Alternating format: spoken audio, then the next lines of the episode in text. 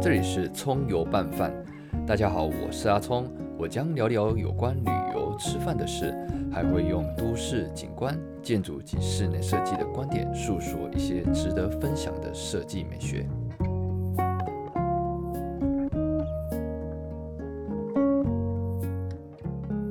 葱油拌聊，这集让旗舰带我们去看世界吧。先做好功课，疫情过后就飞吧。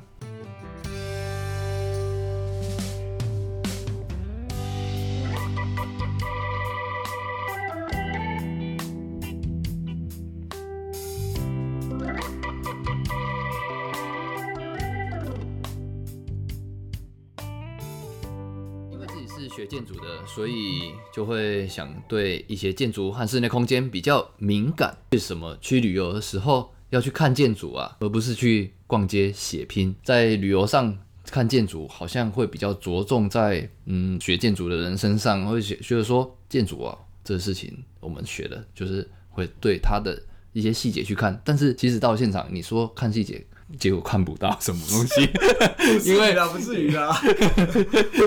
没有，应该说这个细节有时候哦，这个它处理的太细致到都包住了，你里面的构架可能看不到，它外面非常的精美，没错，但是里面的 detail 你完全没办法知道说它怎么做的，嗯也许对，没错。那旗舰，嗯、你怎么样去拿捏你的行程？还是说要带老婆一起去购物，还是看建筑？你会怎么样去拿捏？呃，我我要先跟你讲一件事情，因为我觉得基本上你邀请我就是在想要讲讲美国的一些旅游嘛，或没者错说建筑建筑案例上面。我我得跟你承认一件事情，我不觉得美国你要看建筑会比在 欧欧洲好玩，因为美国的真的是每个城市或者是每个建筑案例，它距距离真的太远太远太远哇了。哦不是一个骑摩托车就到了，绝对不是能开连开车都开不开开到，我就是我记得那个时候印象深刻，去芝加哥的时候，大家都想要看那个 Miss 的那个 f a n s o s House 那个玻璃屋，是是是是是，大家都说，哎、那你个嗯到芝加哥你就得去那边啊。然后我就以为我到芝加哥就到那个地方，那然个后超不远是的吧， 我到了芝加哥之后，我租了一台车，开了两个小时才到那个地 方。为了为了租那台车，然嗯后租租那台车，然后安排时间，我记得我算过那个成本，来回我花了三百五十多美金，天哪、这样算一算是九千多块就是这台样一币，万块呃，一万台台币。对，所以你也愿意做这件事情吗？我我那当时是很疯啊了，所以就做这件事哎情，就是很快一个结论就是。建筑旅游在美国不是一个那么很那么在触手行可的及事的，，嗯没错，。算一下，你说两个多小时，你就从台北开到这个台中，对，差不结多。果花了一万多块，还没做了什么事情对还没，做人家还可以去吃米其林哦，你还没办法吃哦，你只能看建筑哦。对对对，所以先考虑一下这件事情。对，没错不没过错你说建筑的话，后问题回来就是你想要去哪些地方？没错，对我而言，其实，在当时一三年在在做交换学生的时候，看了几个真的很棒的案子。那西岸其实，在 San Diego 这个地方是有一个叫做沙克沙克大学沙克生物研究中心，那就是哦，那个很屌路易斯的，康没的，错，对，那很棒的一个建筑圣殿。是是是，这个圣殿你要不要跟大家讲一下它是为什么屌？它厉害的第一个点，应该也是你在教科书里面会会录到康在做一些设计的方面的魅力吧。他比较算是现代主义后期的建筑师，那他也是用钢筋混呃用混凝土用到一个极致。他但他的他的混凝土不像是日本人那样细致的侵略混凝土，是是是，他会看到混凝土上面的一些细纹或者是比较粗，嗯，不是说粗，就是当时可能灌下来就留下来，就是不会对在没后置错修修饰过。不会修饰过，但是它又不会像是呃日本的清水混凝土做到毛细孔那么那么那么嗯那么低细致。因为你去看 King 那个 Sock Institute 沙克研究中心的时候，你会发现它拆模的时候，它会在它你会看到那个木头木头模板的纹路印在混凝土上面。哦，那另外这这是比较材质上面的，那没错，它的 layout 整个建筑物的布置看起来是一个中轴对称，那中轴对称可能对一个现代主义东西不是一个很很很有意思友的话善题，的，对，但是它指向的那条就是大家一定要看到那条那条现在要细像细的细水嗯细细的那个排水沟，然后流向太平洋那件事情，真的很棒啊！然后你从进到这个屋子里面到对，到呃外面，嗯这个广场里头的时候，你往往那个方向看，你看到的是一一一一堆一堆的石墙，然后中间就是那条细细的水沟，然后通向通向太太平平洋嗯洋，这是大家会看到的那个最招牌那个角度。王美啊一定也是在那边拍对照对了对，，但是你有没有想过从那那个角度另看回来呢？是其实还蛮有意思的哦。当时我记得那个时候去听他的导览，你如果从这个招牌角度看到看看过去，你是看到这个一个很很封闭，很像是一道一道墙去指引你看的太平洋的方向。但是你倒过来看的时候，你是看到非常非常通透的。哦，你看到的是所有它的这些生物研究中心的，每一那个阳台哦然后哈，里面的人在做了什么事情，你不会类似这不样至子于的。会看到看到玻璃办玻璃的里里头这些研究中心的人在做嗯东西，但是你会看到阳台上的人，真呃，就是应该是说呃，变成是很生活性的一个状态，对，你会看到人在用这个东西了，嗯它不再是一个很纪念性的空间。是是是，那这个马上就导导到一个话题，因为哎、当时你要想在路路易斯康那个时候做的东西，他几这年个这个案子应该是一九六六六几年在做的案子，有点忘记了，但是嗯就要去是查证很一下早以。前的，你要想当时那那个年代，为什么已经有人在在思考怎么设计一个生物研究中心？嗯那个东西一定是一个很很前卫的一个科技。不是单纯在一个呃实验室里面做对，它些不事是一情，个，它不是一个老的学科，哦它不是物理学，它不是化学，它不嗯是数学，但是它开始一一个一个生物科技研究中心。那康也带带带带入了一些一些一些想法，就是说，呃，你有你有传统的实验室，那会不会以后有管线？他当时画了一个一个剖面图，所有的实验室都留了将近一米四的深的高度深的高度的的管道间。是那我们当时也被邀请走进去这个管道间。那这件事情是我觉得非常非常感动的。他在一九六零那个年代，康他就已经想到，哎、在二零二零二零年的这个时候，他做生物研究的人，他竟然会需要用到这样的空间。那你真的会看到现在的这些现代科技的管线，它就放在这个一米四的这个高度的管线里头，真的是太未卜先神知了对吧啊他已这经想到六十年后要做的事情啊了。了。然后甚至是他去想说，哎，办公室跟办公室之间他们会有怎么样的的的活动的场域？会改变，呃，这也不是会是吗改变，他应该是说他们每一个办公室之间他们会有一一只楼梯是，它楼梯周围它也不是完全就打死，变得密密麻麻的平面，它嗯是中间有很多很多的挑空，你会看到楼梯跟楼梯之间它就是两个不同研究室嘛，哈哈它中间会有一个很 open 的一个广场。是然后你会看到现在在两两千年、两千二零二零年的小朋友，还会放他的脚踏车，放他的滑板，在那个广场，那个小小的广场，就两个研究室之间的那个广场里头，你会发现他们这些很专业的呃生物科技的人员，他们有很生活的一面。哎呦，然后你真的会看到他们在那边放盆栽，这件事情我觉得是很有意思的。嗯，然后也可也可能从那边呃种植了一些植物，对盆栽以后，然后长大，可能到了几年以后长大，然后它因为制造了很多这种呃虚拟空间的关系，所以在这个空间上面会有制造呃人的另外一个生活的样子，没有错就是没有不管是对谈或是聊天或是会议上，都可能会在每个时代会有另外一个转变，但是你必须要在这个先前先留有一个足够的空间，让这个空间在未来是可以没错去让人去更生活上的应用，因为像如果你在香港或是在一些地方，它的房子就这么小了，你能放的机能就是这么要这么多，但是你变不出什么样新的样子来。但他你说的那个一米四那个让我有惊讶到，就是他怎么可以把这件事情就是先留留下来，怎么可以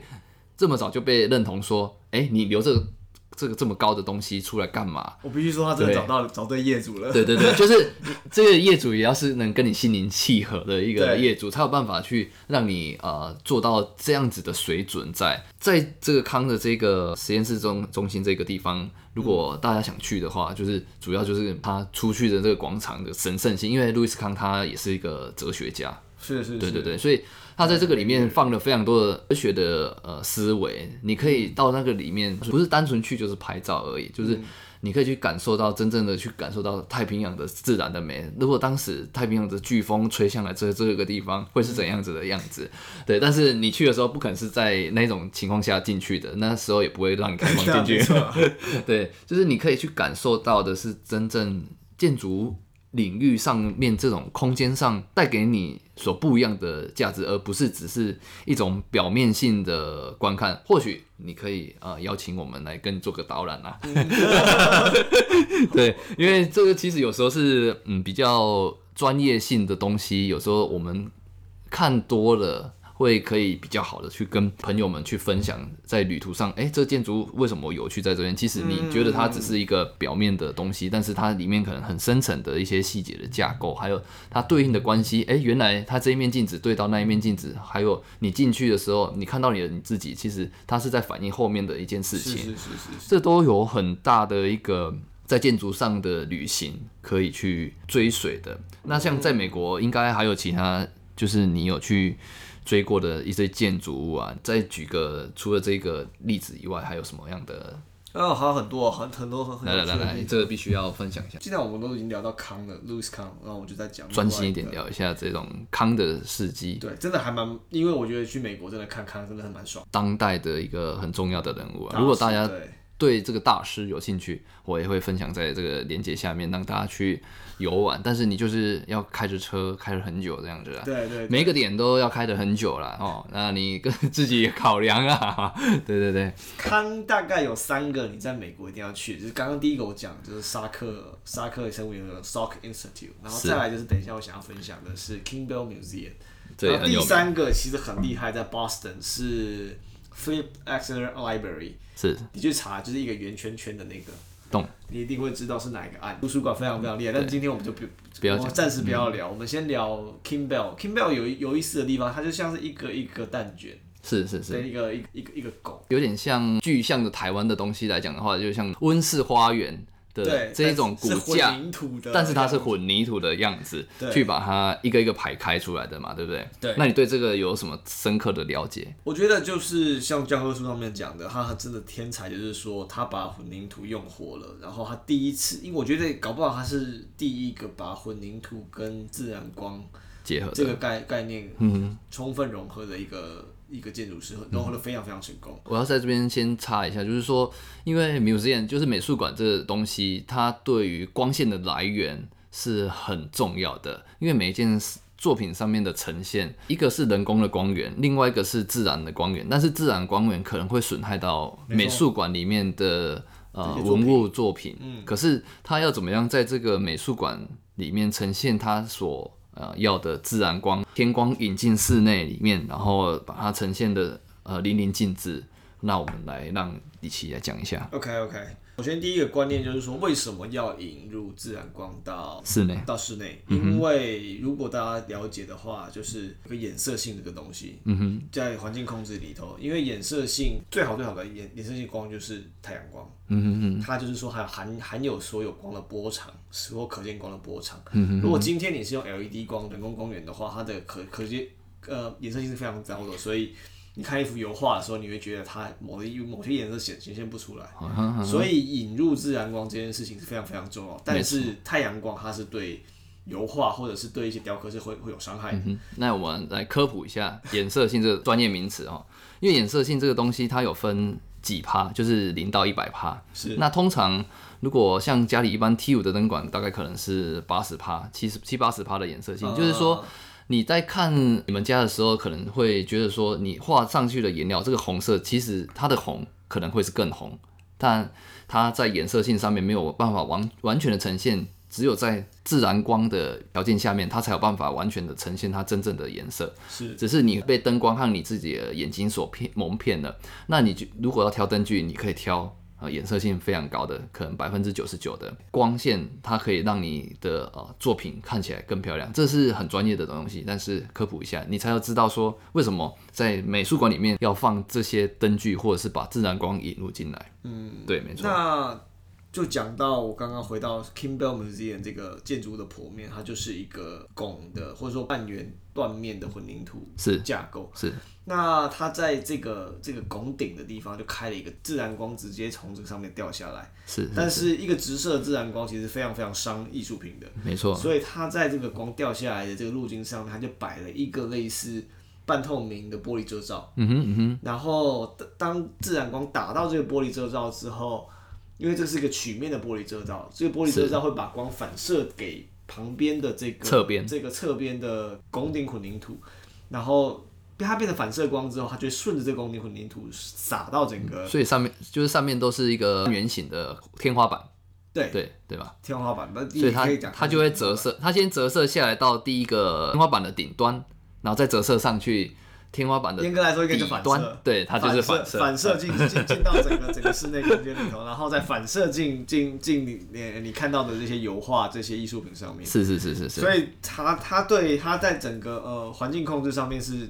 境界是非常非常高的。嗯那再来另外一点是整个博物馆的 layout，它围它的很多很多的场馆，它它中间围了很多的呃小的 courtyard，一些小庭院，是，它也有一些户外的雕塑。嗯哼哼，那你不管是从室内看这些艺术品，或者从室外看整个建筑群，或者是它的景观 landscaping，甚至是户外的一些造这一些楼梯，你就是感觉到非常非常诗意的，你会充分的感受到康对混凝土的掌握度。嗯哼，这是很有意思的，就是 King Bell。那我觉得先停在这个地方，我觉得是呃，观众朋友有兴趣，真的就是去去去看 King 感 Bell Museum，、去 Salk Institute，去 Philip Exeter Library 这三个案子里面，你就你就会感受到不同的活光混凝土。嗯哦，对，因为混凝土其实是死的，就是你们家旁边的墙壁，它其实看起来是死的，可但是在这个地方看起来怎么会这么是神圣？对，他加了思考进去对，把光带入了思考，让整个光线洒满了啊、呃美术馆里面。那你看了美术馆，你好像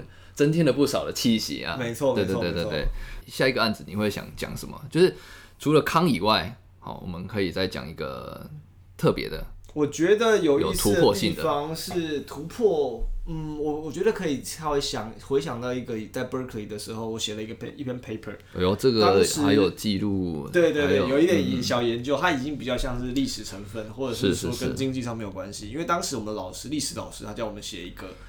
你怎么去批判一个一一一个一个案子，哎呦一个一个嗯，一个论案述例。论述一个案例嘛。因当为时在我台湾，其实要叫你去批判这件事情，好像不不太会产生，不太会发生不知。道会发生，对对但是美国他很鼓励教育批判，对。嗯，那我当时挑的案子是 Case Study House Number Twenty Two，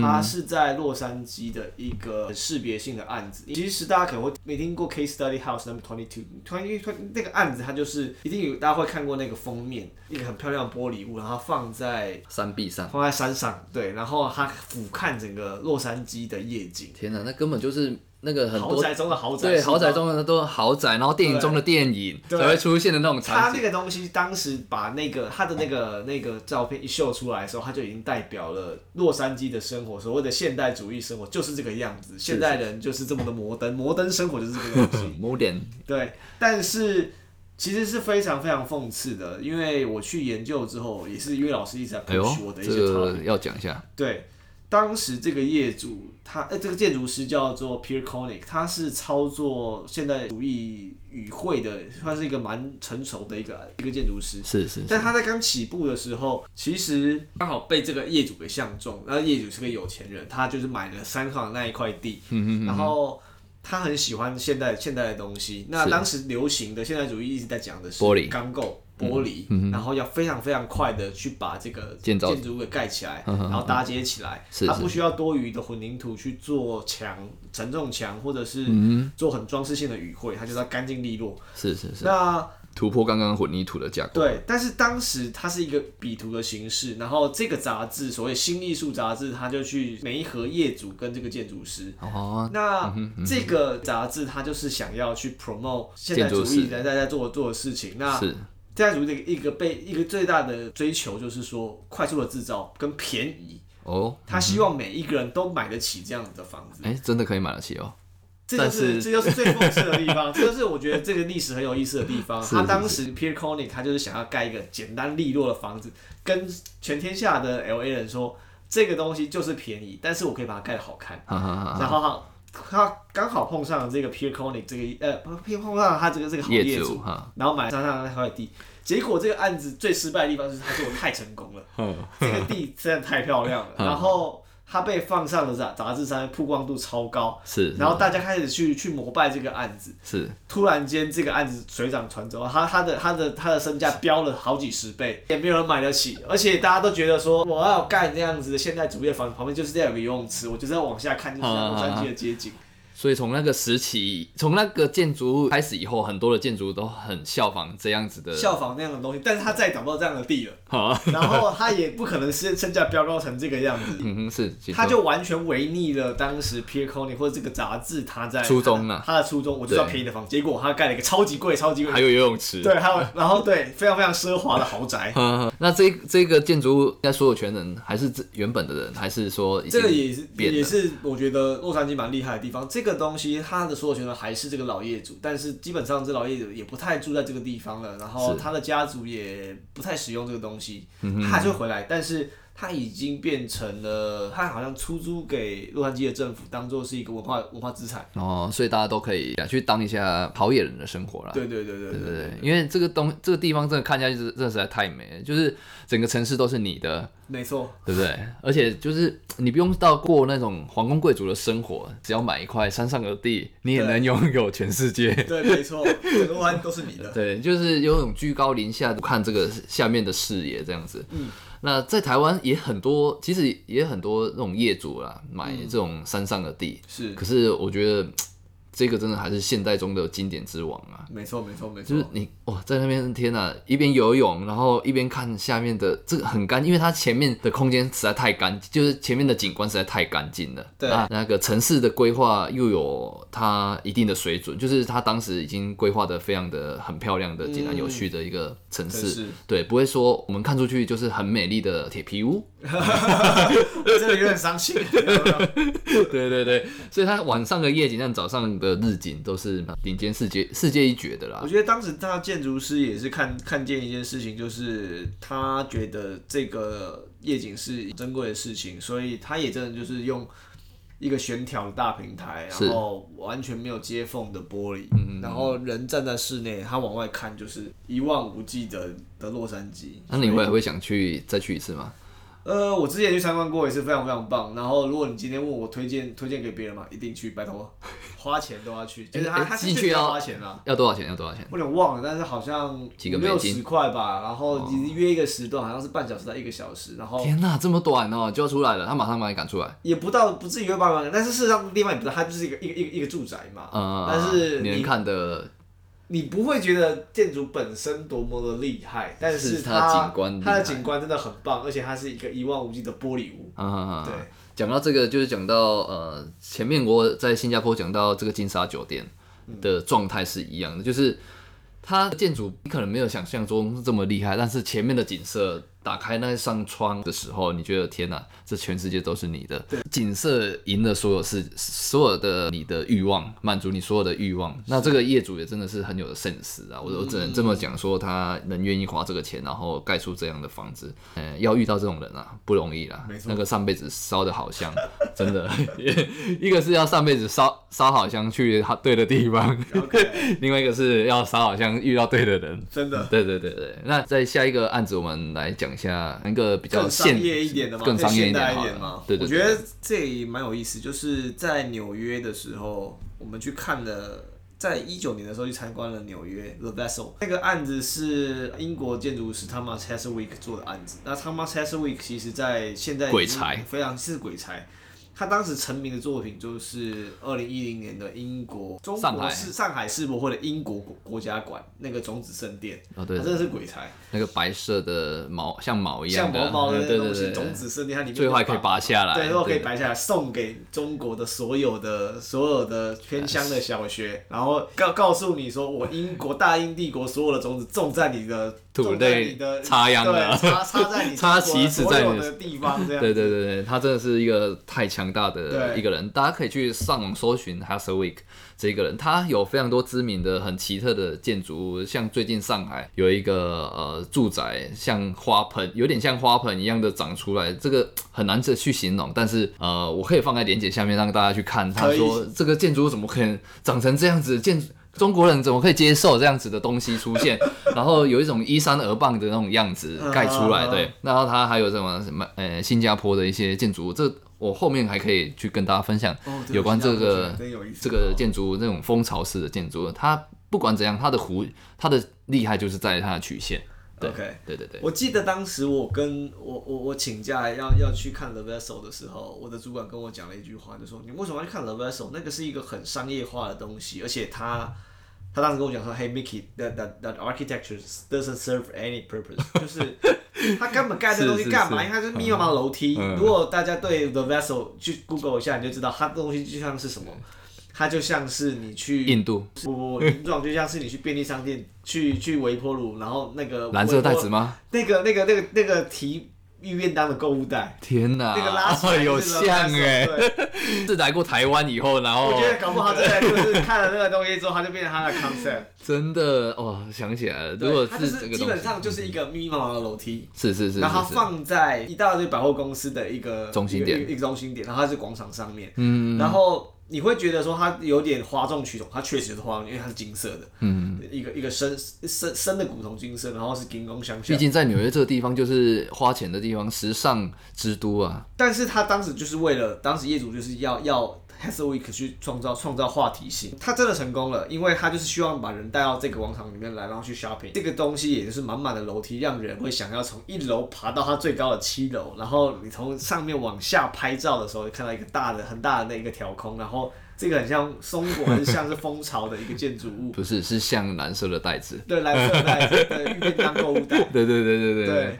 哎、所以他走到七楼以后，上面有咖啡厅吗？没有啊，它就是全部都是平台啊，然后完天全哪没有任何宇宙，它就是楼梯，楼梯，慢慢的楼梯。天哪，这个真的不知道，这个业主怎么可以呃创造这种，而且这个结构非常的非奇常的特，不合理，对，对而非且常他其实当时说有一些有一些内幕说他好像结构上面有问题，不过我觉得没有被求证，我是对就就不谈不谈太多，只要不倒都没事情。不要搞，对对对对，没错，他听说有有漏水了，我不太确定是不是有这样，真的有这样的事情，但是它的金光相向实在是让人家太吸引人了。只要对到美美国现在打最知名的巴黎铁塔吧，对对对对对，它好像有这个它名高度字，是不到巴黎铁塔，但是它但是它它它已经变成纽约的地标，所以那个以后的那个铁塔会越来越往下降，有就是有高可能高度没有那么高了。对对对对对对对， 但到时候可能再创创造出另外一种玉便当的形式出来。没错这样子没错即使到那边去开一间 seven，然后拿着玉玉便当的那个提哎、袋，我觉得要超我是不是我有们去外面卖卖玉便当，对对对对我们一对定会成功的，会成功，来来来，这个就是我们的对建筑那个物提哦袋一定要，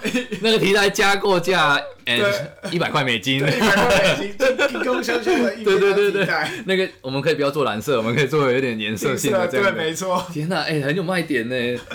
这到时候可以呃考考虑一下。可以哦就是因为到了纽约，可能很多这个流浪者嘛，哈，是然后你可能也没有饭可以吃，哎、就是从中国生产我就只要提袋，然对后对对把便当交交给我们的 homeless，给他对对们对吃对对吗对我真的就是有大爱啊，这个根本就商机啊。真的耶，可惜现在你呃、美国没办法去啦，有点可惜，因为有点对对对对等疫情疫情大家结束的时候，看能不能啊，真的去美国好好玩一玩一波。趁现在这个疫情状态之下，大家可以好好的做功课，我觉得是一个准备，然后到时候再爆发了出去。但是你不一定买得到机票了，我是这么觉得。我们的建筑之旅就讲到这里，如果大家喜欢，我们会继续讲下去下一集。那让讲建筑的时候，让大家听到的更不一样，和一般旅游的状态下，用建筑的角度去观看。和去欣赏更多美好的人所做出来的事物，是，那我们下一集可以再跟期间多多聊聊在美国的事情。那我当然们当然，好啊，那我们下周见喽，拜拜。拜拜。